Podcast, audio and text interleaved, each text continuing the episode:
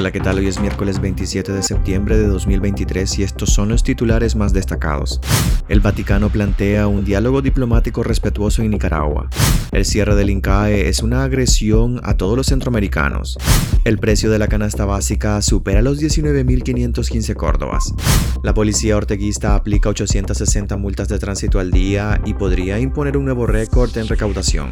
Costa Rica declara emergencia por migración y deportará a quienes se porten mal. Soy Edwin Cáceres y les doy la bienvenida. El Vaticano plantea un diálogo diplomático respetuoso en Nicaragua. El Vaticano ha vuelto a poner sobre la mesa de la dictadura una oferta de diálogo en Nicaragua. Lo ha hecho desde la Asamblea General de las Naciones Unidas en Nueva York, donde el secretario de la Santa Sede para las Relaciones Internacionales, el arzobispo Paul Richard Gallagher, expresó que continúan confiando en ese mecanismo para alcanzar acuerdos que deriven en beneficios para los ciudadanos. Durante su intervención en la sesión que se desarrolló este martes y a la que asistió el canciller orteguista Denis Moncada, el representante del Vaticano transmitió un mensaje de solidaridad al pueblo de Nicaragua. Además, planteó una vez más la disposición de la Iglesia para activar los canales diplomáticos en busca de soluciones a la crisis en el país. Aunque breves, las palabras del diplomático vaticano son especialmente claves en momentos en que el aparato represor del régimen orteguista está volcado en contra de la Iglesia Católica y Monseñor Rolando Álvarez continúa en prisión. El cierre del INCAE es una agresión a todos los centroamericanos.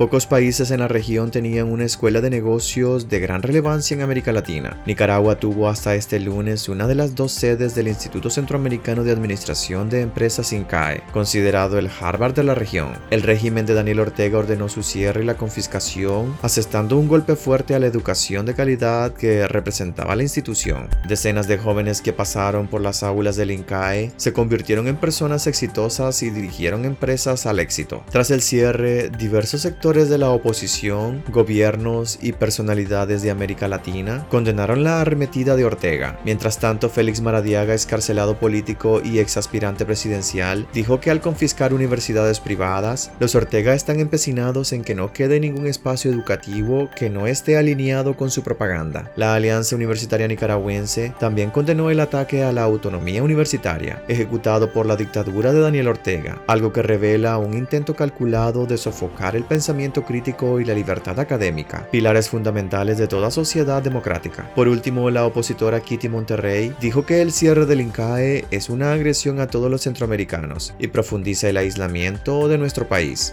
El precio de la canasta básica supera los 19.515 córdobas.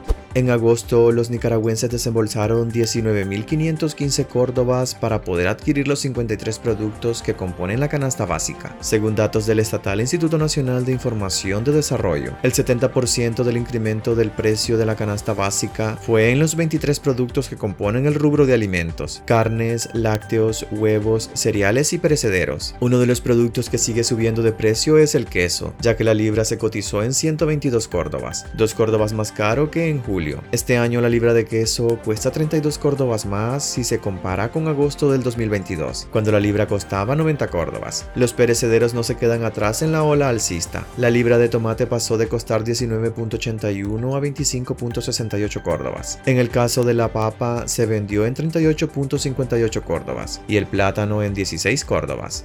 La policía orteguista aplica 860 multas de tránsito al día y podría imponer un nuevo récord en recaudación.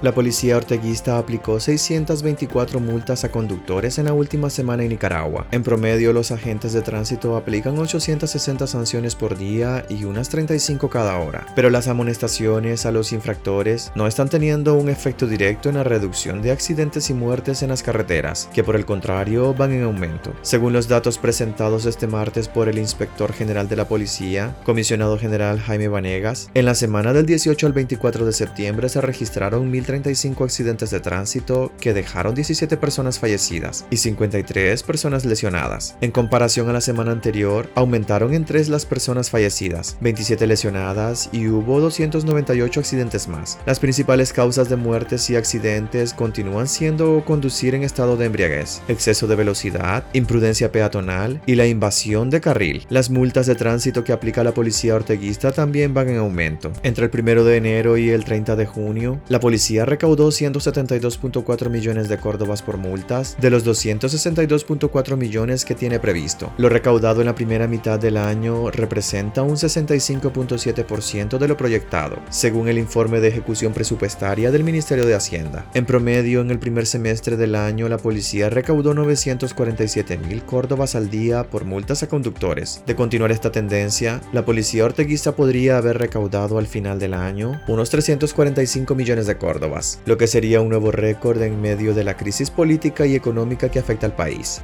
Costa Rica declara emergencia por migración y deportará a quienes se porten mal.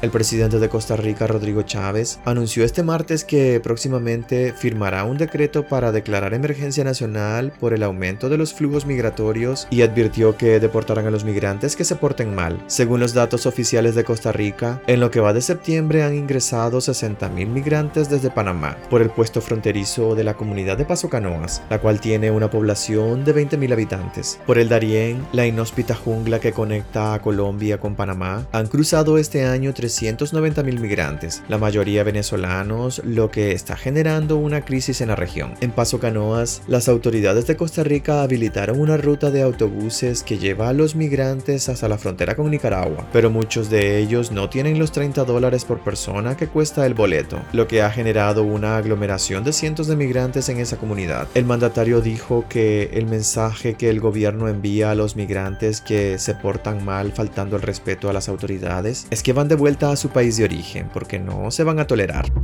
Hasta aquí quedaríamos este miércoles. Gracias por acompañarnos y recuerden visitar nuestra web despacho505.com para ampliar y conocer más noticias. Y también nuestras redes sociales nos puedes encontrar como Despacho505. Que tengan un excelente día.